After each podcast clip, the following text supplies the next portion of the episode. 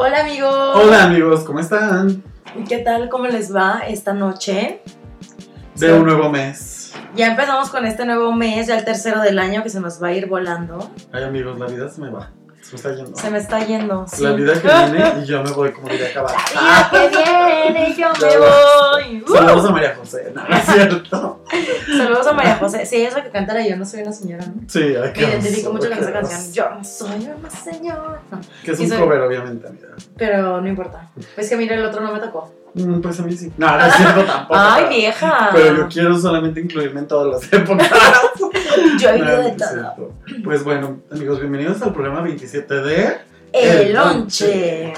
¿Cómo la ven? Ay, no, ya 27 episodios, amigos. Me encanta que cada que es un nuevo programa es, ay no, ya 21. Ya 21, ya 24. ya 24. Perdónenme, amigos, soy una señora. Yo soy una señora. Yo también, la verdad. Ya estoy tratando de recuperar mi juventud, saliendo más, cotorreando más. Usando Pokémon Go. Bueno, pero eso no es de juventud, eso es de virgen. Ay, Porque quiero encontrarme con un buen hombre. Ay, eres una ridícula. Pero bueno, sí, todo el mundo deseamos salud y un buen hombre. Ay, sí. Ay, sí. Lo importante es que tenemos salud. ¿Qué prefieres? ¿Un buen hombre o un buen dick? Un buen hombre. Sí, mil veces. Sí, me, gusta, me hombre. gusta cómo piensas. Sí, no, no, no. Yo ya probé otras cosas y no. Prefiero los buenos hombres, la verdad, porque, amigos, los dicks se acaban también.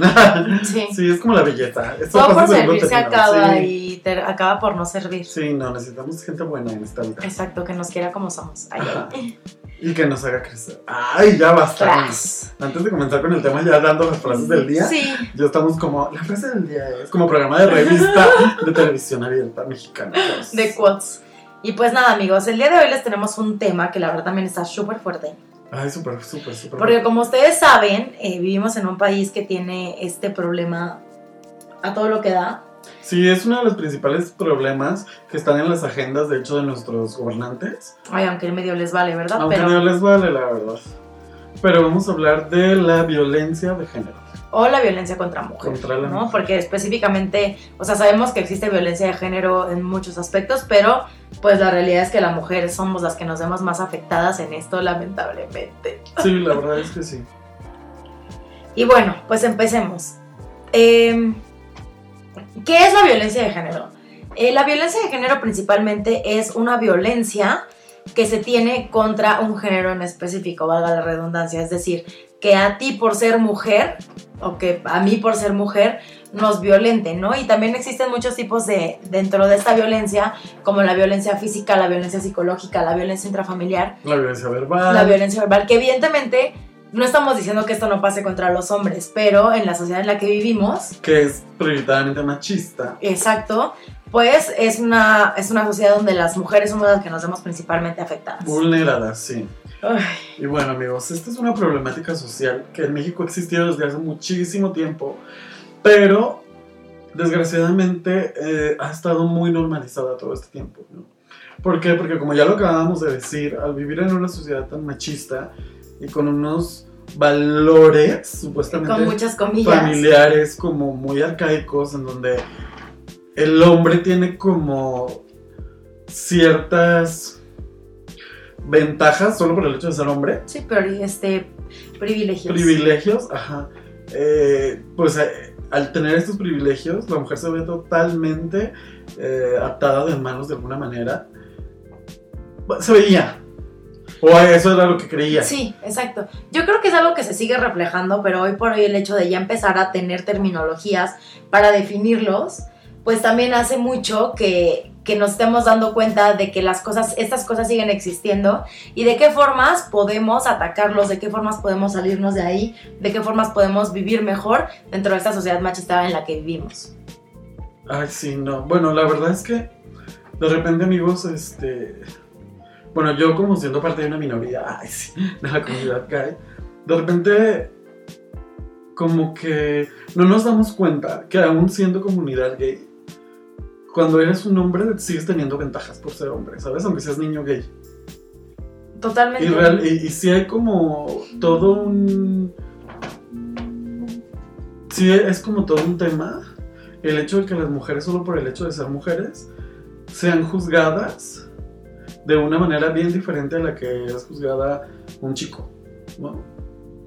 lo vemos desde el hecho en que un hombre que tiene muchas mujeres es como un galán, un machín, y una mujer Y que tiene muchos hombres es Sí, o sea, una mujer que se atreve a vivir su sexualidad ¿sabes? libremente siempre va a ser juzgada como la puta. O, sea, desde ahí empieza un poco la violencia que se ejerce en contra del género femenino. ¿Por qué? Porque se lo está juzgando por vivir una vida plena igual que un hombre la viviría. Y es que como tú lo mencionabas hace ratito, ¿no? La verdad es que a nosotros como mujeres nos enseñan a que nosotras tenemos que ser las cuidadoras, Sí. ¿no? En la que tú, si tú decides casarte, pues hasta que la muerte nos separe. O digo, hoy por hoy el divorcio ya está mucho más normalizado, pero muchas parejas no se separan a pesar de vivir en un ambiente de violencia, simplemente por estos valores arcaicos que Sí. tenemos, ¿no? y a veces ya- no necesariamente tienen que llegar a los golpes, pero como lo decíamos antes, o sea, la violencia psicológica y verbal también es súper fuerte. Y a veces las mujeres dicen, bueno, pero mi marido ni me pega, pero te la pasas todo el día en pleitos y viven una vida súper horrible. Ay, no, pero es que, pues es que así es el matrimonio, ¿no? Así me enseñó mi mamá, Ajá, o así me enseñó mi O abuela. sea, como, como y mira que, que muchas veces yo he escuchado a, a señoras, o sea, tías o amigas de mi mamá o así que dicen como, pues es que esto es lo que me tocó vivir, Eso está horrible. ¿no? O sea, cuando al final de cuentas, pues las mujeres nos tenemos que empoderar y tenemos que decir, ¿sabes qué, güey? La neta es que no. O sea, esto no te tocó vivir, tú eres una persona independiente y puedes tomar ciertas decisiones para poder seguir estando mejor. Que evidentemente también entran muchísimos factores como lo difícil que es salir de una relación con violencia. sí, Porque las evidentemente... relaciones tóxicas que hoy están tan de moda, ¿no? El término. Sí, porque mucha gente dice como, bueno, es que si ya te pegó vieja pendeja, pues salte de ahí. Pero no Pero se no dan cuenta fácil. sí, no. de que es una, es una relación de manipulación, una relación codependencia. de total, codependencia, ¿no? Entonces, digo, ya estamos hablando de, de- de un tipo de violencia de género que ya es la violencia física.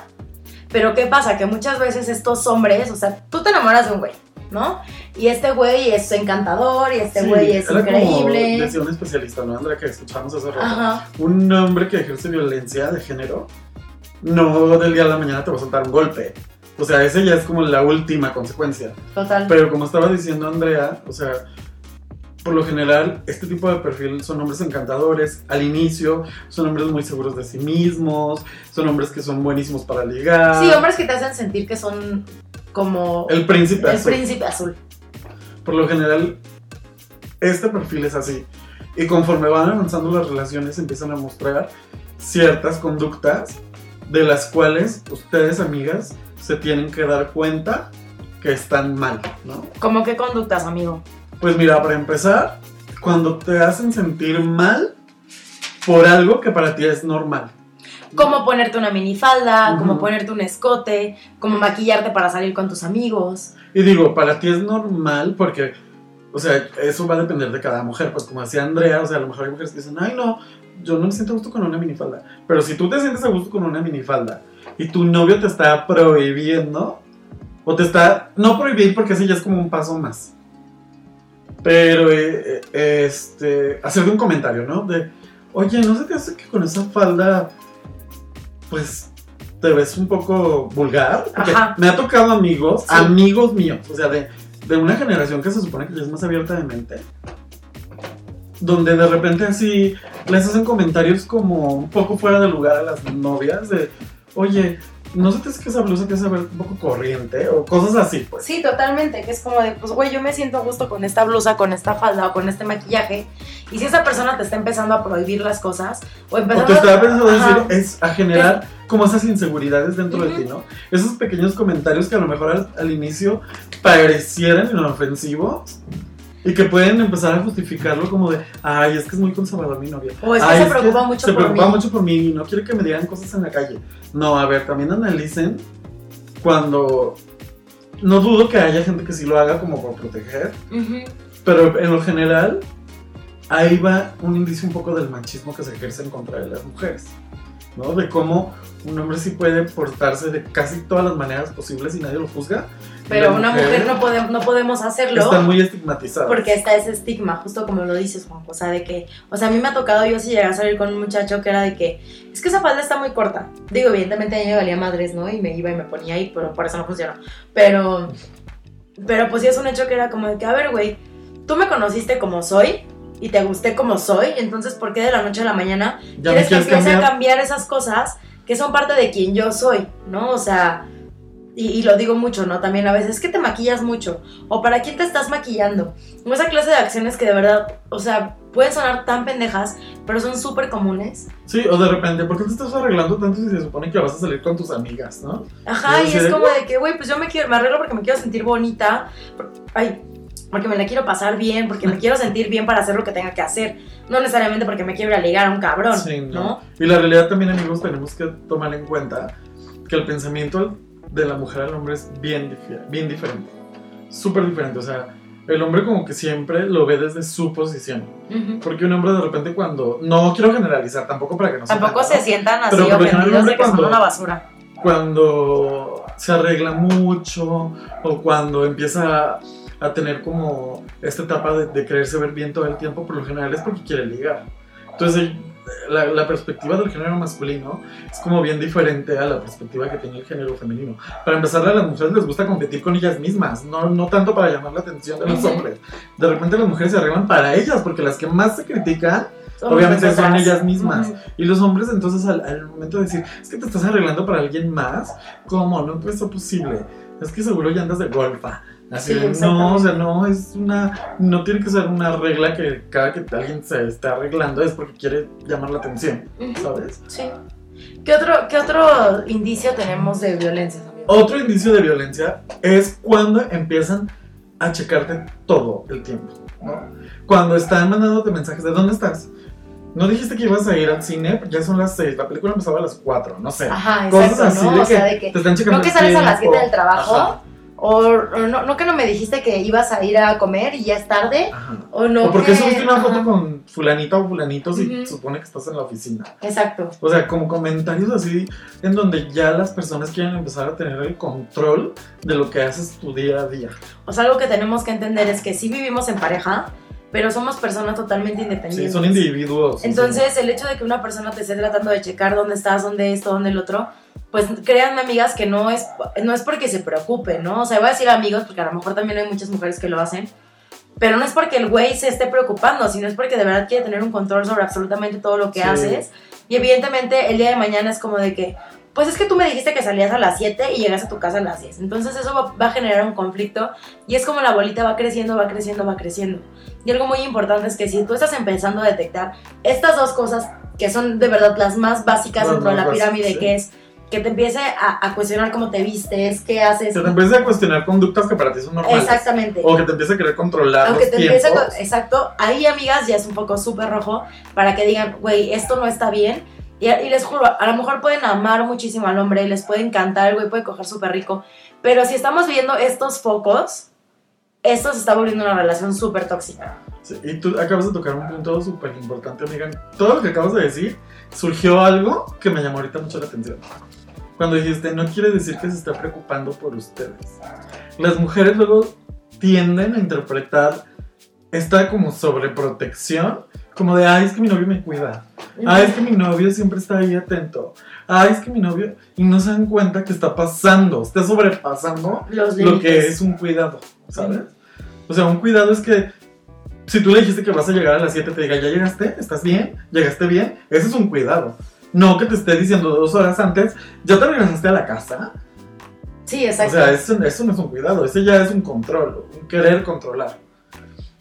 Y sí tienen que ser ustedes como más observadoras y también muy honestas cuando empiezan a hacer... mi- Miren amigos, amigas pues, porque de Amigues. un tema de, de, este, violencia de género. Si en, en un momento una conducta o un comentario a ti te hace sentir un tantito incómodo, es que ahí hay un foco de alerta. Ujú. O sea, uno mismo tiene que ser bien honesto para decir, esto ya no me está checando.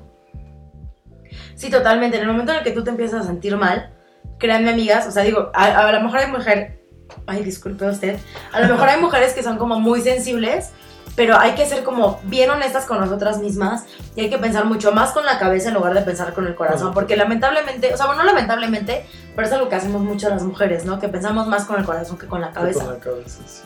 Y si es decir, a ver, ok, están pasando estas ciertas cosas que no me están gustando, ¿qué tengo que hacer? Sí, totalmente.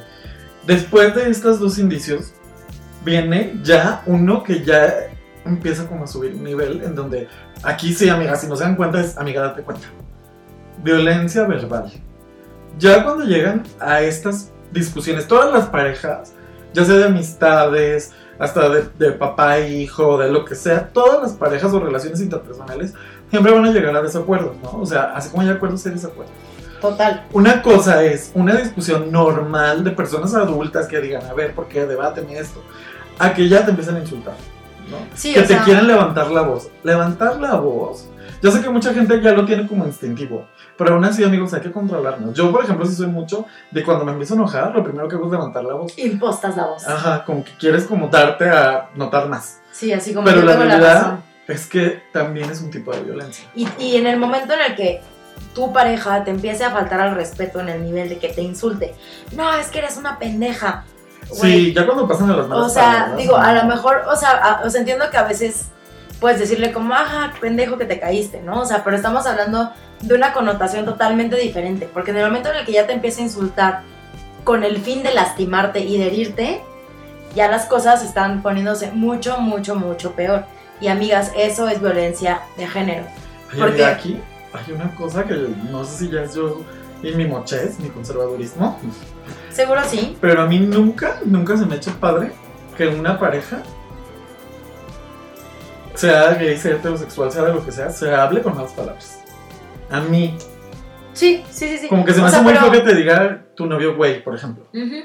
Como que a mí. A mí tampoco me gusta, o sea, No pero, pero, pero entiendo que hay Pero parejas, entiendo que hay parejas que Ajá. su dinámica. Exacto. Si las dos partes están de acuerdo, Sí, está bien. pero ya, o sea, es como te digo, ya en el momento en el que te empieza a decir como, ay, eres que eres, eres una pendeja, Sí, o no. vete a la chingada, o el otro día escuché, vete a la verga, o sea, no mames, o sea, No, la realidad es que, que la pareja que supone, la persona que supone que tú estás eligiendo para que estés al lado, que te esté faltando el respeto de esa forma, pues no está chido, ¿no? Y también vamos aquí a la parte de la normalización. Tenemos tan normalizado que de repente la gente se insulte así, Sí, que de- es así como de, ay, este X, no pasa nada.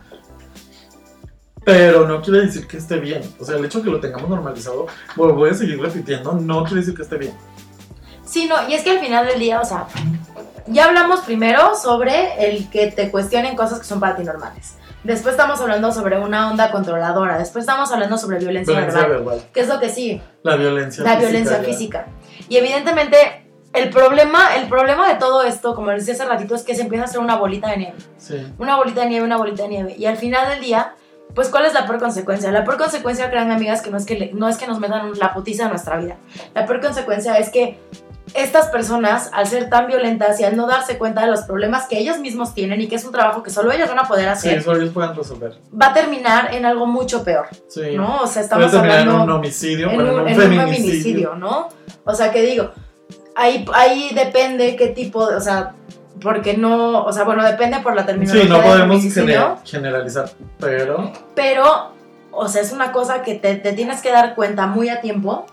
sí, y sobre todo porque a lo mejor la violencia física tampoco va a empezar así de que ya te dio un golpazo, ¿no? Sí, no. Puede un desde un empujón, Un empujón. eh, un coscorrón, un jalón. Yo creo que es lo más típico, que te jaloneen. Que- Sí. Que te estoy diciendo no sé qué, que medio te zaranden, como dice mi mamá. ¿Y qué es lo que pasa? Que después de que ya te, te insultaron, Porque ya cuando ya una te vez jalonearon, pasaron esa línea, amiga, creo que es bien fácil que pasen las demás. Sí, está, está muy fuerte. O sea, y la verdad es que como yo les digo, ¿qué es lo que pasa en la mayoría de estos casos? Digo, en la mayoría porque también hay casos donde pues, las personas no agarran la onda y no quieren reconocer que están mal. Pero, ¿qué es lo que pasa? Ok, ya te hablé feo, ya te jaloneé, ya te golpeé. Acto seguido, no, perdóname, por Se favor. disculpan. Te prometo que no va a volver a pasar. Y entonces pasan de ser unos monstruos A otra vez a convertirse en el creías. príncipe azul, a decirte, sabes que perdóname, no vuelve a pasar, te lo prometo.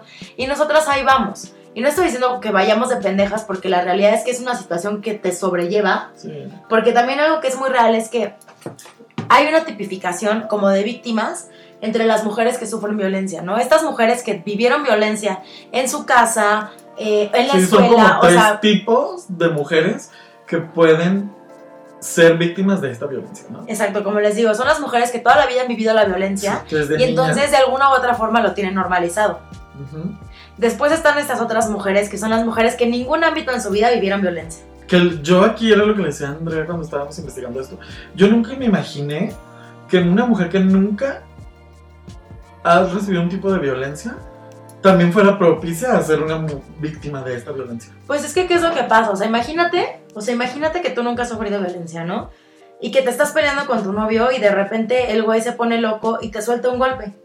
Sí, no sabes qué hacer, obviamente. Te quedas, pero, pero pálida, o sea, dices, o, o sea, ¿qué, ¿qué acaba de suceder? O sea, de verdad, ¿qué está pasando? Y dices como, y ahí, como nunca lo habías vivido, pues a lo mejor empiezas a tratar de justificarlo, ¿no? Aquí no es una normalización, aquí es una justificación. Justificación. ¿no? Entonces es como de puta, no es que seguro pues, se le pasaron las copas, o seguro sí lo hice enojar muchísimo, O seguramente no pasa de esta vez. o seguro, exacto, ¿no? Entonces hay que tener algo bien en cuenta, amigas, que hay que poner los límites, y si tú ya no estás contenta, tienes que salir de ahí. Buscar ayuda es muy importante. Y después tenemos el tercer tipo de víctima, que ahí la verdad ya está un poco más enfermo el asunto porque es por venganza. O sea, es un, ah, ok, tú me, Tú me hiciste, yo te hago. yo te hago, ¿no? Entonces la verdad es que esto está un poquito más enfermo porque, o sea, yo lo siento que ya es como una... Es codependencia, pero a un nivel extremo. Es extremísimo, Es como- ¿no? Es como, ándale, cabrón, tú me pegaste, ah, pues yo te voy a hacer otra para que me pegues más fuerte. Yo creo que todo, yo al menos conozco una pareja que ahorita, gracias a Dios, ya no lo hace. Pero al inicio lo hacían. De que yo soy amigo de la chica. Y ella era así, ah, ¿me estás jaloneando? Pues yo te araño.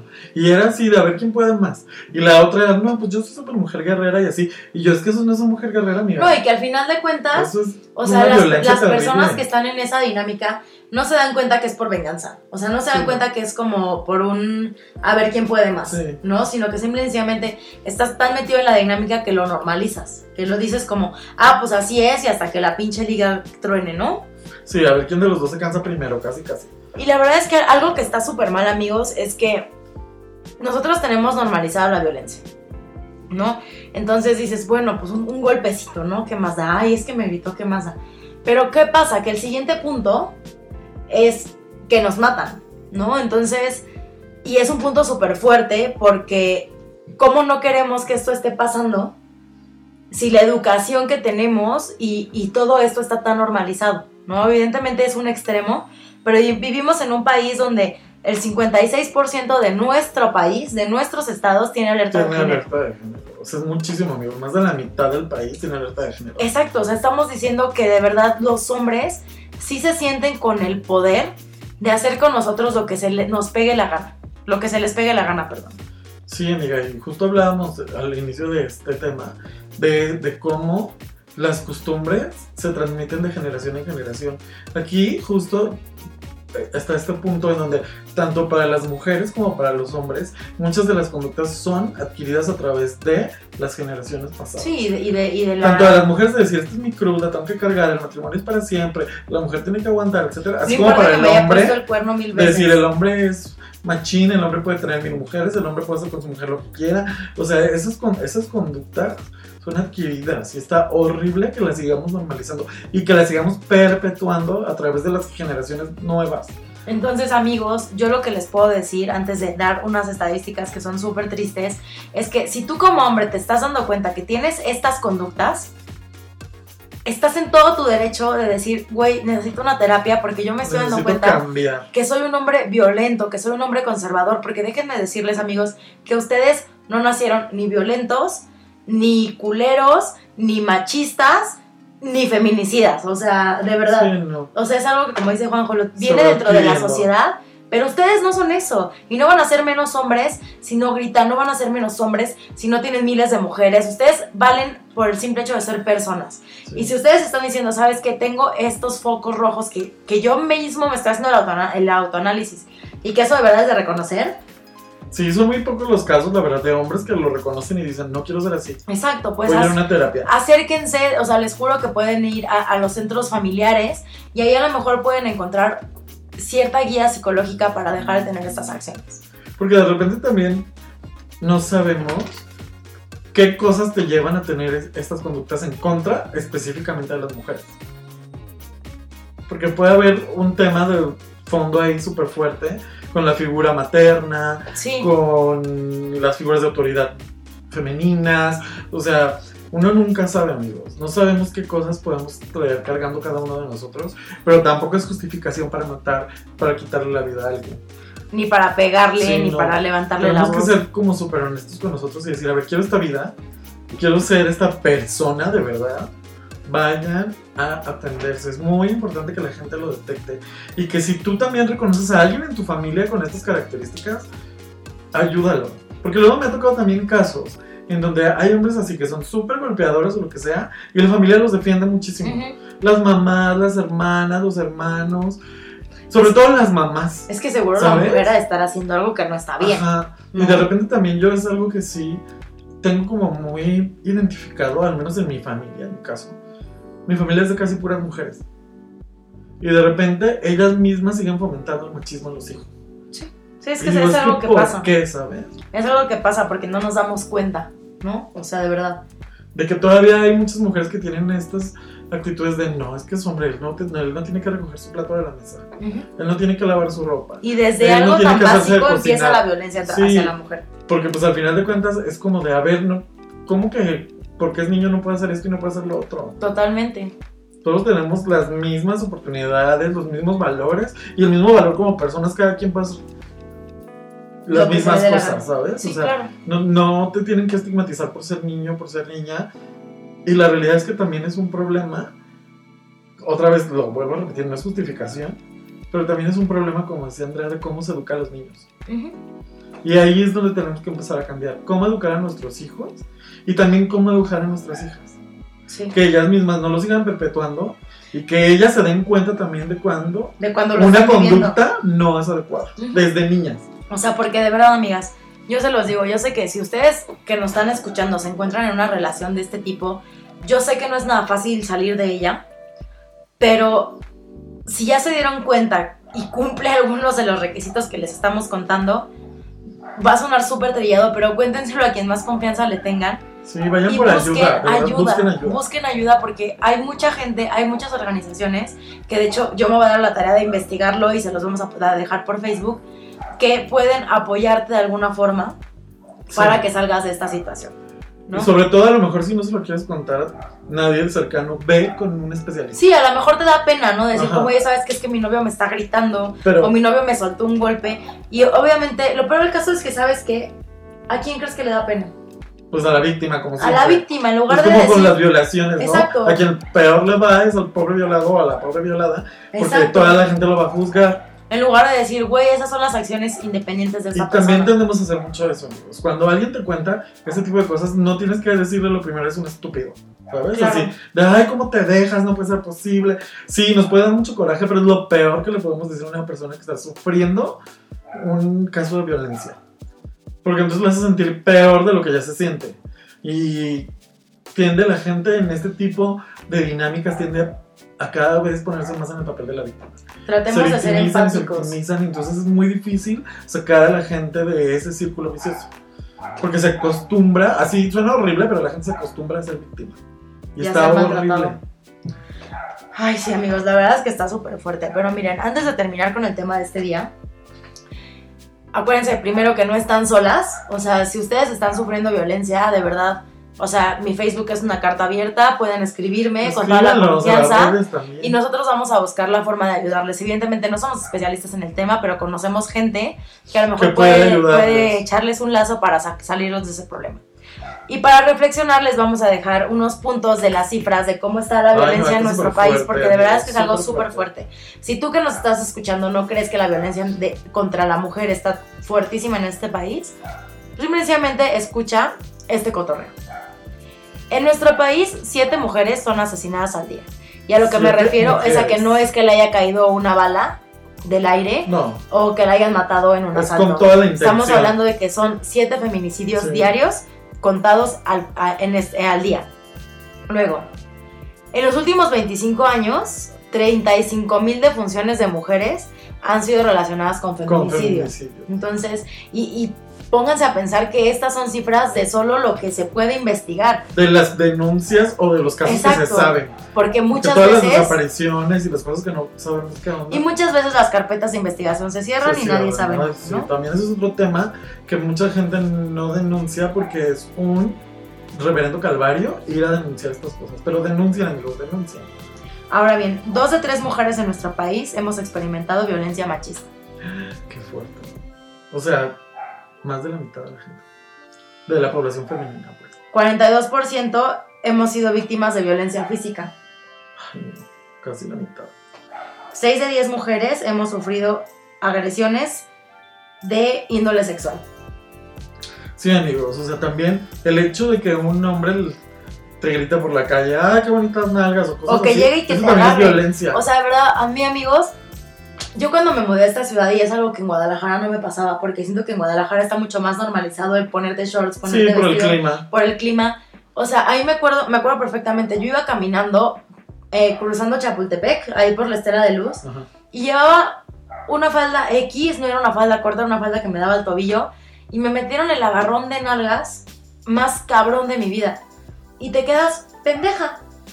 O sea, porque de verdad, o sea, no fue una nalgada, fue un agarrón de nalgas que me sentí súper violada. A mi amiga Gaby también le pasó cuando se mudó de Guadalajara para acá que alguien le agarró la nalga. Y luego me pasó el otro día que venía regresando del gimnasio un sábado a las 12 del día y llegó un cabrón, me metió mano y le valió madres y se fue corriendo. O sea, ¿sabes? No, amigos, no podemos tener este tipo de conductas de verdad. Si ustedes ven que eso pasa, por favor hagan algo. Porque pues no está chido de verdad que esto siga siendo tan normalizado. No, la verdad es que sí tenemos que poner mucha atención en cómo estamos educando a, la- a nuestras nuevas generaciones para que estas actitudes sean vistas como tienen que ser, como algo que está mal, ¿sabes? Y también siento que nuestra maldita religión, ay, bueno, ya voy a meterme otro tema que no tiene nada que ver, ¿verdad? Bueno, sí tiene que ver. por Sí eso tienen lo que ver porque es parte también de influye un cultura. montón, amigos, porque ha satanizado mucho toda la onda del cuerpo. Y la gente, en su casa, seamos realistas, ¿cuántos de nosotros recibimos información sexual a la edad que teníamos que recibir? De nuestra, De familia. padres. Yo sí, ¿Sabes? yo sí, pero pero la no. mayoría no. Sí, Y siento que también esa es una cosa o una de las de los puntos por los cuales la gente empieza a hacer este tipo de, de- empieza a tener este tipo de actitudes porque la gente está como muy ávida de saber de, de descubrir cosas y el hecho de que mocositos o gente muy joven este de repente haga, vea el cuerpo de la mujer como algo tan mm, ¿cómo te diré? como tan provocador no está padre, o sea, hay sociedades en donde el cuerpo está visto tan natural que una mujer puede andar casi en chichis en la calle y, y no nadie le va a nada, decir y no pasa nada. Y no tienen por qué. O sea, es algo que a mí me molesta mucho porque es comentarios que he escuchado hasta en mi mamá. De, ay, es que a esa muchacha le pasó eso porque también ve cómo iba vestida. Totalmente. O sea, no podemos no que justificar la no violencia. O sea, Tú podrías andar encuerda en la calle y la gente no tiene por qué tocarte, Tocarte. ni por qué violarte, ni por qué agredirte. Ay, también siento que esta parte de nuestros atavismos religiosos nos ha hecho mucho daño. tratemos de, de cambiar esta manera y si nos estamos dando cuenta que tenemos estos pues estos dejos de machismo en nuestro en nuestro ser del día a día Sí, en nuestro núcleo familiar, en nuestra. En, en todos los, los entornos donde vivimos, tratemos de hacer algo, poner nuestro granito para cambiar este pensamiento. así es y pues bueno amigos así terminamos con el tema del día de hoy que ahora sí nos extendimos porque pues vaya que es un tema Un tema un tema, muy un delicado. tema, ¿eh? un sí. tema muy fuerte, un tema muy delicado que tiene mucha tijera donde cortar. Pero los invito a hacer una reflexión y a darse cuenta que una, el feminismo sirve de mucho, Sí. porque gracias al feminismo nos estamos dando cuenta de todas estas cosas que como mujeres sufrimos y estamos peleando por dejar de sufrirlo. Y dos, pues se me fue el pedo de lo que iba a decir, pero Pues sí, visibilizar y hacer mucha conciencia. hagamos visible, hagamos visible esta problemática, hagamos conciencia. Y si estamos viendo que alguna persona cercana a nosotros lo está viviendo, pues brindémosle apoyo y hagámosla salir adelante para que se empodere y para que pues viva más feliz. Ay, ay. Y amigos, si ustedes tienen un problema de verdad, pidan ayuda. Así es. O sea, es, es más de hombre reconocer cuando estás equivocado. Eso sí es de un hombre porque se necesitan dos tamaños para aceptar las cosas como son y decir tengo un problema. Así es, amigos. Entonces nos vamos a una fabulosa canción y Y regresamos. volvemos.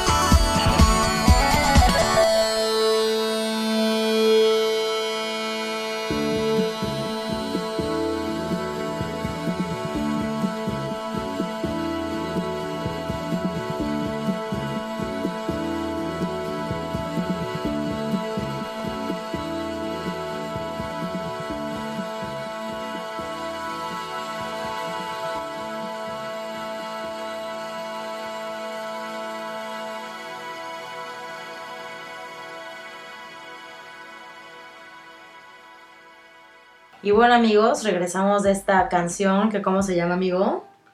Esta canción se llama.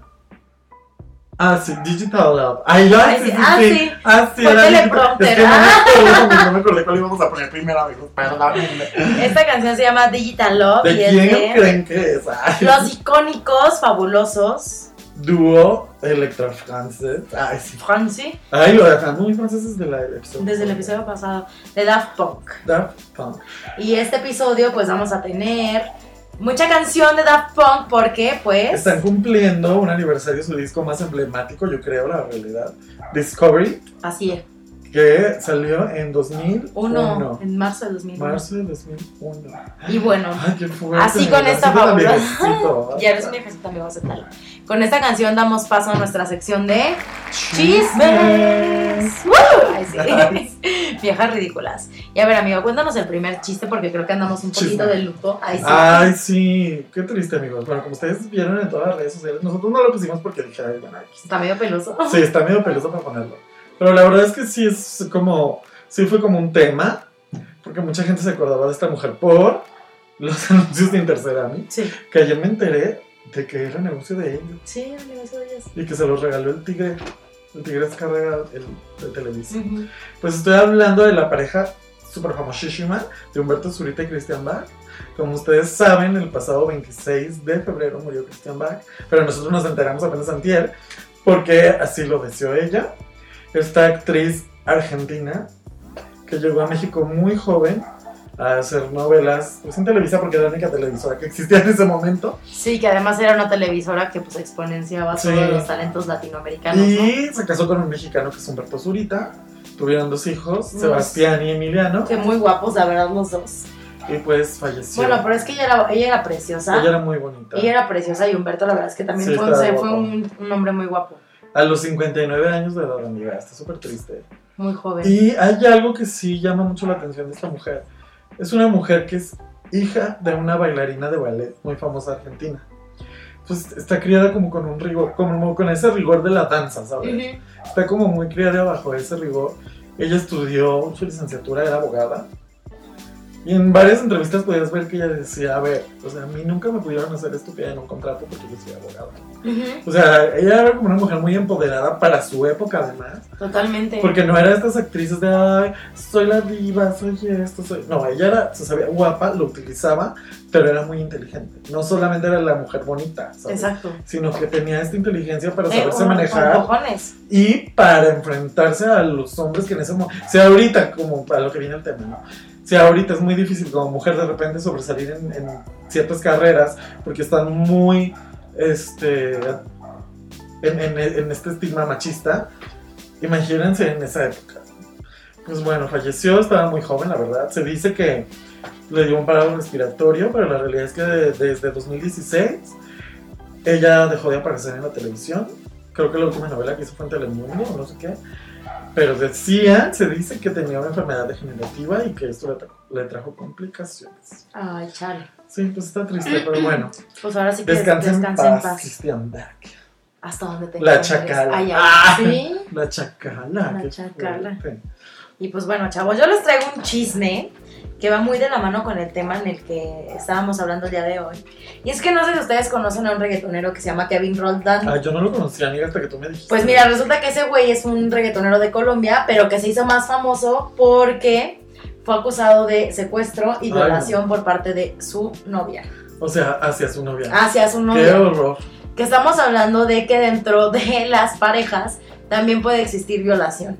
Si tú no quieres y dices no y tu pareja insiste, insiste, insiste y te lo hace en contra de tu voluntad es, Es violación. violación, sí. No tiene que haber putazos, no tiene que haber sometimiento. Si tú Y no tiene que ser alguien desconocido, puede ser alguien que tú dices que confías o con el que tienes una relación. Sí, mientras uno no quiere, Exacto. sigue siendo Y violación. lo que está súper fuerte es que este hombre lo que hacía era que encerraba a su novia por horas en la casa, no la dejaba salir. O sea, era una violencia machista súper fuerte. Y lo peor del caso es que ya lo dejaron salir. O sea, Ay, no, no puede ser. Las eso- autoridades ajá, de todo el mundo todo el mundo están en contra de nosotras, ¿no? O sea, se puede sonar muy, muy, muy extremo, pero sí es un hecho, ¿no? O sea, porque ¿qué pasa en nuestro sistema de justicia? Que ah, como decía Juan Cerrado, al que le va peor es a la víctima que al victimario. O sea, Sí, porque para una mujer, para empezar, por ejemplo, los casos de violación, te casi que te vuelven a violar en el ministerio, en el MP, para decir, ah, sí, señorita, sí sí, fue sí, sí la violaron. O sea, No, la verdad es que es una situación súper fuerte.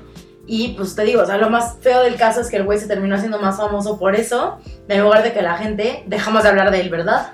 ay, no, amigos, está terrible. Es como el asesino de cumbres. Ay, no, basta. Ay, no. Ay, cállate, amiga. Justo estamos hablando de eso. que- Ya sé, no, pero es o que, sea, me, es que me daba mucha risa como todo el mundo lo amaba Ay, por no, guapo, pero era aparte un de que loco tenía su club de psicópata. fans, no puedo con Sí, eso. no, todo mal. Y bueno, a ver, amigo, ¿qué otro chisme nos traes? el Ay, amigo, pues tengo otro chisme de la jotería. Ay, no, este chisme es una pelusada, de verdad es de lavadero. Ay. Pues recuerdan que hace, ¿cuándo fue, amiga? Cuando Ariana Grande dio un concierto en Manchester y que hubo un atentado terrorista. No me acuerdo. ¿No fue el año pasado o el antepasado? Según yo, el antepasado. Bueno, ¿recuerdan este suceso de que Ariana estaba muy triste? Pues resulta que ya ven que hizo su concierto en Manchester, que fueron 15 con invitados, bla, bla, bla. Pues ahora regresa a Inglaterra a dar unos conciertos para el Gay Pride. Ya lo está anunciando desde ahorita, bla, bla, bla, porque los boletos ya salieron a la venta. Carísimo. Y resulta que están exageradamente caros. Mm. Pues la comunidad gay se empezó a quejar en Twitter de que Ariana Grande estaba aprovechándose de su fama entre la comunidad para sacarles dinero. Entonces hizo trending topic en Inglaterra, obviamente. Así se hizo un caos. Ariana se entera y les dice: Ay, no, amigos, pues al final de cuentas, los precios no los fijo yo, los fija la gente que me maneja. Ay, perdón. Este. Y pues obviamente la gente, no, no, tú nos estás utilizando, no sé qué. A ver, aquí hay ciertos puntos. Para empezar, amigos, pues nadie los está obligando a que compren los boletos. Totalmente, ¿no? Ver, Totalmente. Y también, o sea, si quieren, este, pues si no quieren escucharla, pues no vayan y ya. Ajá. O sea, no pueden obligar a la gente de, te, te quiero escuchar, pero me tienes que dar los boletos al precio que yo quiera. Ajá, Pues para que te vaya a ver, pues no, O sea, chavos, no. o sea. Y sí, hay muchas, muchas este, marcas que se aprovechan de que la, del llamado dinero rosa, ¿no? Pues de sí. que la comunidad gay, pues al final de cuentas, no tenemos compromisos como hijos o la pareja, no sé qué, mantener, porque pues, en los dos casos casi siempre trabaja. Bueno, que ahora también las mujeres y los hombres ya trabajan por igual en, en las parejas Pero no heterosexuales. pagan lo mismo. Bueno, Sí, es otro no. tema. Pues sí. Bueno, total, que sí, sí existe eso, pero pues cada quien sabe si cae o no, o sea, nadie te obliga al final de cuentas. Y también aquí el metiche, la jotilla metiche de Ollie Gears, del grupo Gears and Gears, Electropop. Ay, salió a defenderla. Ay, no, Ariana, no sé qué, shalala, shalala. Pero les dijo algo a la comunidad de allá de su pueblo, que sí se me hizo muy real. Porque aparte también la gente se empezó a quejar de que les estaba robando el dinero y que aparte ella ni era gay para representarlos en el Gay Pride. Y entonces Gears les dijo, a ver, si ustedes quieren ir a verla, tienen que pagar el boleto. Nadie les va a dar el boleto al costo que ustedes quieran. Y dos, si quieren ver a alguien que los represente como comunidad, pues escuchen más música de gente gay. Y ustedes empoderen a esa gente y hagan la estrella que es ahorita Ariana Grande. Exacto. O sea, no sé por qué tenemos como, tendemos a tener estos ídolos femeninos, o sea, desde Madonna, bueno, desde Judy Garland, Barbara Streisand, Britney, Cristina, o sea, Ay, nosotros somos los Paulina que... Rubio. Ajá, Paulina Rubio Italia en México. O sea, nosotros somos quienes empoderamos a esas artistas y resulta que ahora las queremos derrumbar, ¿no? No, no, no, muy mal, amigos. Muy sí, mal. no, este chisme está muy peligroso. Deberían de empoderar mejor a Juanga, ahí sí. Pues sí, la verdad, sí, o sea, que queremos unos representantes como comunidad y que estos artistas sean, es como Brasil lo está haciendo con Pablo Vittar. Ahorita. Aunque mira que ahí es un tema porque con las nuevas políticas, Ay, no, es que Sí. ese Bolsonaro no puedo con ese hombre, verdad. Que Dios nos ampare. Que Dios nos ampare con esta gente ridícula que está emergiendo a las políticas de, de Latinoamérica. Conservadorismo. Ay, no, no, no, horrible. Pero bueno, ahí el pueblo eh, brasileño se ha encargado de, empo- de empoderar a una mujer que es trans, trans, eh, no es transexual, pero podría ser transgénero, porque pues está viviendo su vida ya como mujer, o podría ser travesti. Pero bueno, lo está empoderando. En nuestro caso, empoderamos a Juanga siendo un país machista. Y con todo Pero y todo, nunca lo vieron como si el güey fuera gay. ahí todo el mundo se me queda Sí, pero no era como de que, ay, Juanga es gay. Pero hasta los hombres era. Sí, pero hasta los hombres decían, ay, la J de Juanga, póngala. O sea, es una ridiculez, amigos. Pero bueno, o sea, ha pasado. Muy doble moral, porque este país es muy doble moral. Entonces, pues en Inglaterra, ay, han tenido un montón de jotillas también. O sea, George Michael, eh, no sé, pues muchas jotillas. Ay, Elton John. O sea, basta.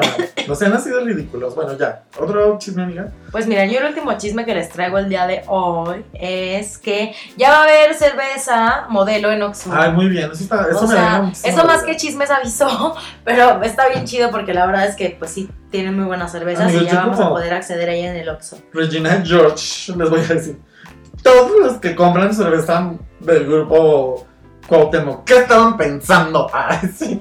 Está asquerosa, odio. Ay, no, pero tú porque eres una princesa, amigo, pero a mí yo no, yo, yo no Ay, no, pedo. yo odio todo ese grupo eh, cervecero. Me chocan sus cervezas, las odio. Gracias a Dios, Grupo Modelo empoderándonos. Ay, sí. Arriba el Grupo Modelo. Ay, ¿Tienes sí. algún otro chisme el día de hoy, amigo? No, amigo, ya acabé con mis chismes del día de hoy porque, pues, no quiero ser tan chismoso. Ay, es tu sí. propósito de mes Es nuevo, dejarse. Ay, no, amigo, pues vas a dejar bien aburrido el programa. Ay, cállate. No, no. Pues es que no, no tengo tanto chisme esta vez, fíjate. Tenía unos varios ahí, pero. Ay, no, están medio pelusos. Mejor nos esperemos a que pasen más cosas Interesantes. atrevidas. Bueno, hay un chisme que está súper peluso. Que dicen que Selena Gómez anda con Zac Efron. Que es como. Ay, qué gusto me da. pareja, Qué gusto Pero me que da. lo tienen muy escondido. Porque ellos se conocen desde hace un montón. Pues Sí. los dos son Disney Channel. Pero Zac Efron es mucho más grande que ella, ¿no? No, mucho no. Zac Efron va a ser como 3, 4 años más grande que ella. Ay, qué bueno, ojalá que se la coja súper bien. Ay, cállate. Es Aparte, la verdad, a mí sí me gusta la pareja, amiga. Lo que sea de cada quien es como bonito. Y es que aparte también a Zac Efron le gustan como latinonas. Sí, pues ya ves que estaba enamoradísimo de Vanessa Y la Vanessa lo dejó por el otro ridículo güero, ese que no me acuerdo cómo se llama. O sea, Zac Efron tiene 31. Y Selena tendrá como 27. yo Y ahorita les digo cuántos tiene mi Selenita Gómez. Ay, a ver, espera, ahorita les digo. Ay, mira, estamos, somos del mismo tamaño. Tiene mi, tiene mi estatura. No, amigo, sí está. Y, y Selena tiene 26. Ay, bueno, dije 27 yo. No es tanto. Bueno. O sea, está como más. Sí, no, está bien, está no, bien. es como, 40 y 20. como Nick Jonas y esta mujer que no me acuerdo nunca cómo se llama. Esa, esa. Priyanka Chopra, esa. ¿Cómo se llama? Esa. Pues ese es otro chisme. A mí sí me daría gusto que me Ay, a mí también. Pero, pues, ay, para Sí. que ya Selena Promo se deje de sus ridiculeces de estar deprimida todo. Ya sé. De sus No, pues ridiculeces. es que Yo, también- aquí normalizando También la este, violencia. con, con su lupus y demás, pues es complejo. Ay, sí. Y también que decían que ella sufría una relación muy tóxica con Justin Bieber. No decían Sí, seguramente. sí, lo hacía. Pues amiga, date cuenta. Bueno. y con esto eh, terminamos nuestra sección de chismes. Los dejamos con otra canción y Volvemos.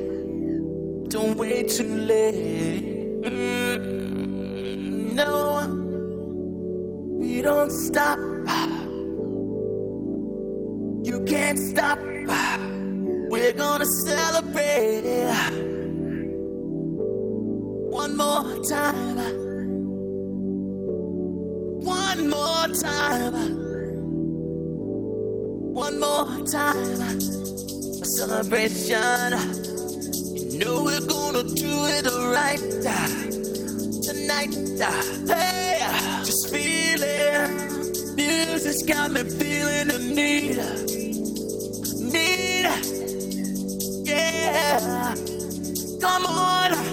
Alright, we're gonna celebrate one more time. Celebrate and dance so free. Music's got me feeling so free. Celebrate and dance so free.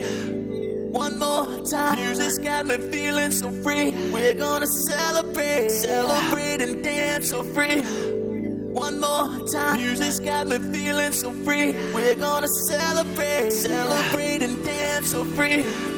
One more time. Music's got me feeling so free. We're gonna celebrate, celebrate and dance so free. One more time. Music's got me feeling so free. We're gonna celebrate, celebrate and dance so free. One more time, me feeling so free. We're gonna celebrate, celebrate and dance so free. One more time, me feeling so free. We're gonna celebrate, celebrate and dance so free. One more time, me feeling so free. We're gonna celebrate, celebrate and dance so free. One more time, me feeling so free. We're gonna celebrate, celebrate and dance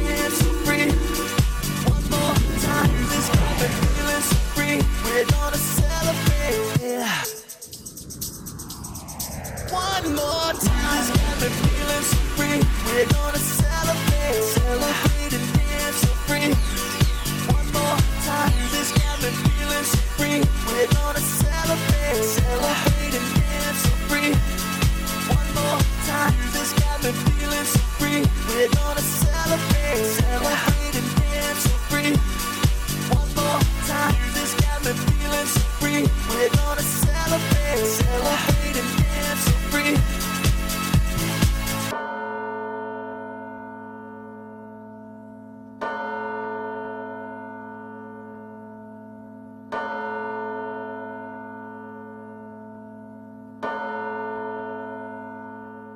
Pues esta canción fabulosa, como les decíamos, hoy estamos festejando que Discovery Daft Punk cumple 18 años y esta canción se llamó One More Time, que es una de las canciones más icónicas del dúo. Ay, que de verdad me encanta. O sea, lo que son One More Time, I Love Harder, Better, Faster, Stronger. Ah, esa canción está muy Todo vuela eso la está cabeza. increíble, amiga. La verdad, yo sí soy fan de esta agrupación, de este dúo. De este dúo.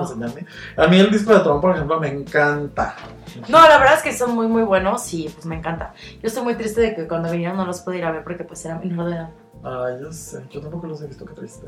Y bueno, con esta fabulosa canción abrimos nuestra sección de... Recomendaciones. Y nuestra primera recomendación, que es una recomendación mutua, evidentemente es este disco. El disco Discovery de Daft Punk, que lo pueden escuchar en Spotify. La verdad es que es un disco que sí vale mucho la No, pena. amigos, cómprenlo, la verdad. Ay, sí.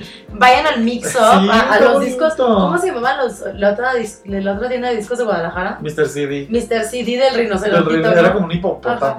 Vayan a Mr. CD, ahí sí, por sus discos. discotecas Aguilar. que había otra así pelucísima en Guadalajara que se llamaba Discotecas Aguilar. Qué Ay, que solo estaba en el centro. Qué horror, seguro todavía existe. Sí, seguro sí.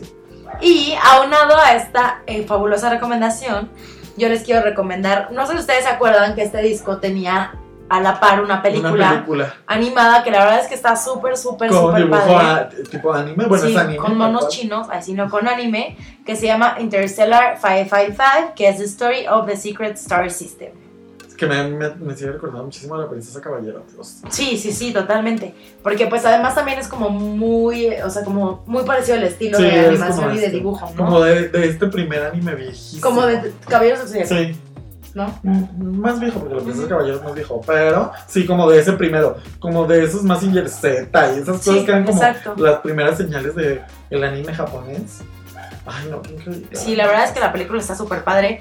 Y lo que está bueno es que si ustedes le Perdón. ponen así en YouTube Interstellar 555, seguro van a encontrar la Ay, película sí, completa. Si la ponen en su buscador favorito, Google O o Bing. ahí sí. también. Ah, Ay, no. pídala no. por Amazon. Pídala por Amazon, la pueden ver, vale mucho la Yo tengo pena. recomendaciones en Ay, sí, no, es. Y esta peli está dirigida por, ahí les van, los nombres están súper Ay, no, yo no puedo ¿eh? con esos nombres, amigos. Leiji Matsumoto, Daisuke eh, Kishio, Daisuke Nishio, perdón, que este hombre también estuvo colaborando en Dragon Ball, ahí haciendo al Goku. Tenemos también a Kazuisha Takenouchi y Hiratoshi Risa. Entonces, estos fueron los Pues de cuatro esta gente muy directores china japonesa. eh, de lo más coreana antiguo. no sé. Lo más antiguo. Porque Confucio fue uno de los que inventó la Ay, no, confusión. ya basta. De lo más antiguo, es un chino japonés, de lo que se lea, que es de lo más Ay, antiguo. Gracias. Mensa. A ver si así te aprendieras tus exámenes. Ay, bueno, pero sí, eres muy Oye, amigo, claro que Ya lo sí. recordé. Claro que sí, pero si yo soy una ñaña por excelencia. Y a ver, amigo, ¿cuál es tu segunda recomendación Ay, amigo, hoy? pues mi segunda recomendación, hablando de este tema, mira que yo, bueno, yo le doy, yo lo quería recomendar desde la vez pasada, es Dirty John. Esta nueva serie de, Nex- de Net, otra vez me equivoqué con Netflix. Esta, Netflix? de Net- ¿De Netflix? esta serie que tiene relativamente poco subida en la plataforma, como que serán unas 2-3 semanas. Más o menos. Este, no sé si ustedes ya la vieron, es una serie de 8 capítulos protagonizada por Eric Bana, que yo creo que me encanta Eric Bana, y Connie Britton. Ya eres una señora, amigo. Sí. ¿De qué trata? Pues esta es una serie basada en la vida real de un hombre llamado John Meehan y, de- y su ex esposa. Y su ex esposa, ¿cómo se llama la ex esposa? Ah, Debra Newell.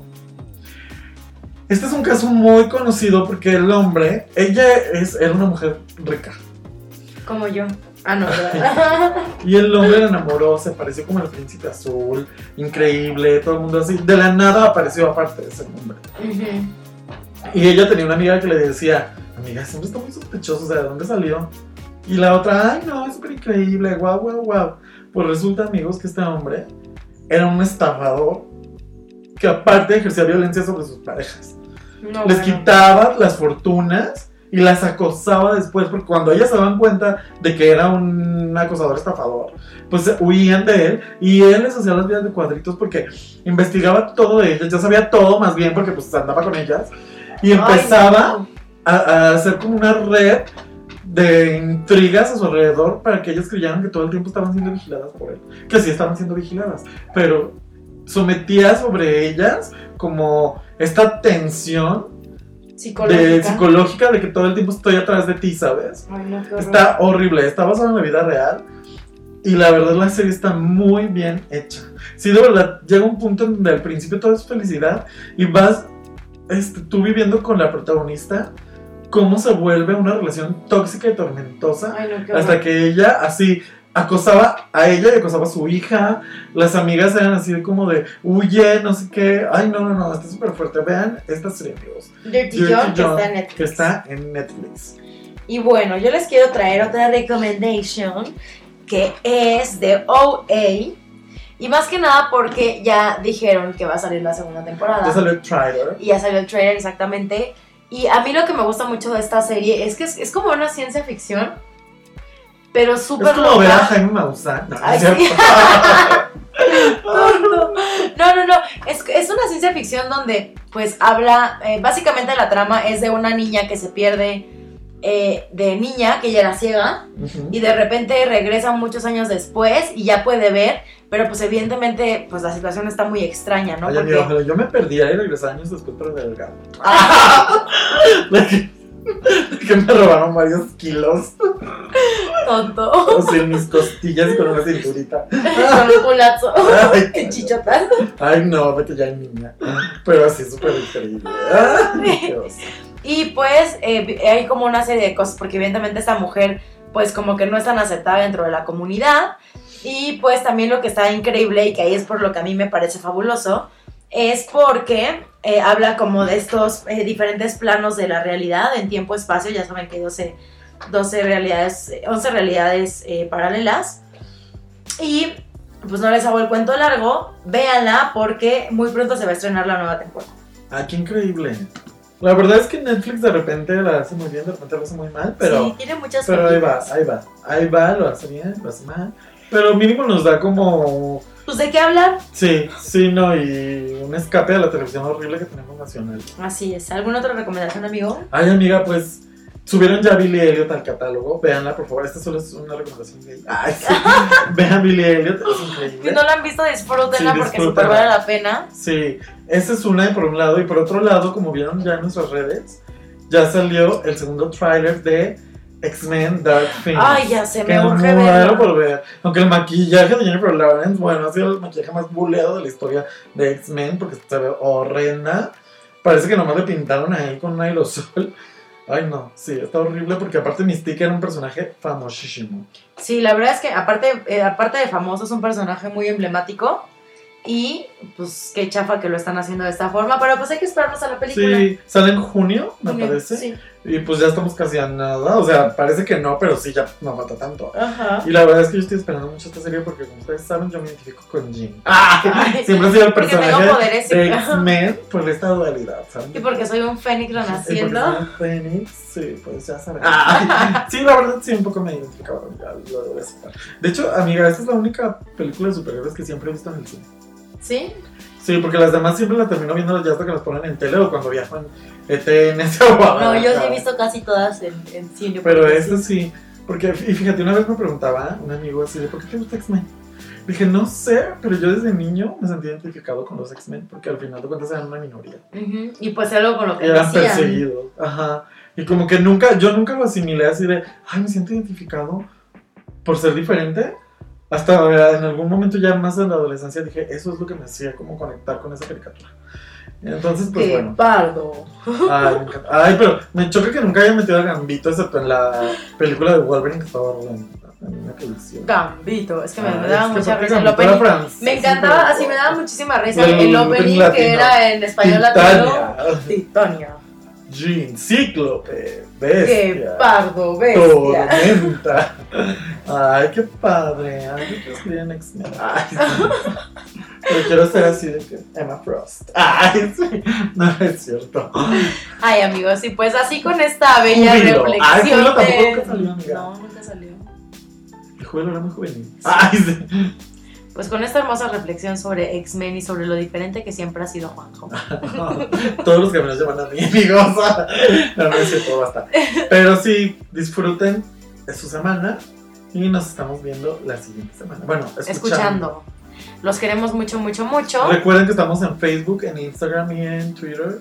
Y, Y recuerden que nos escuchan en Spotify, SoundCloud y iTunes. iTunes. Entonces denos like, compártanos, escríbanos, quiéranos mucho, háganos famosos, por favor.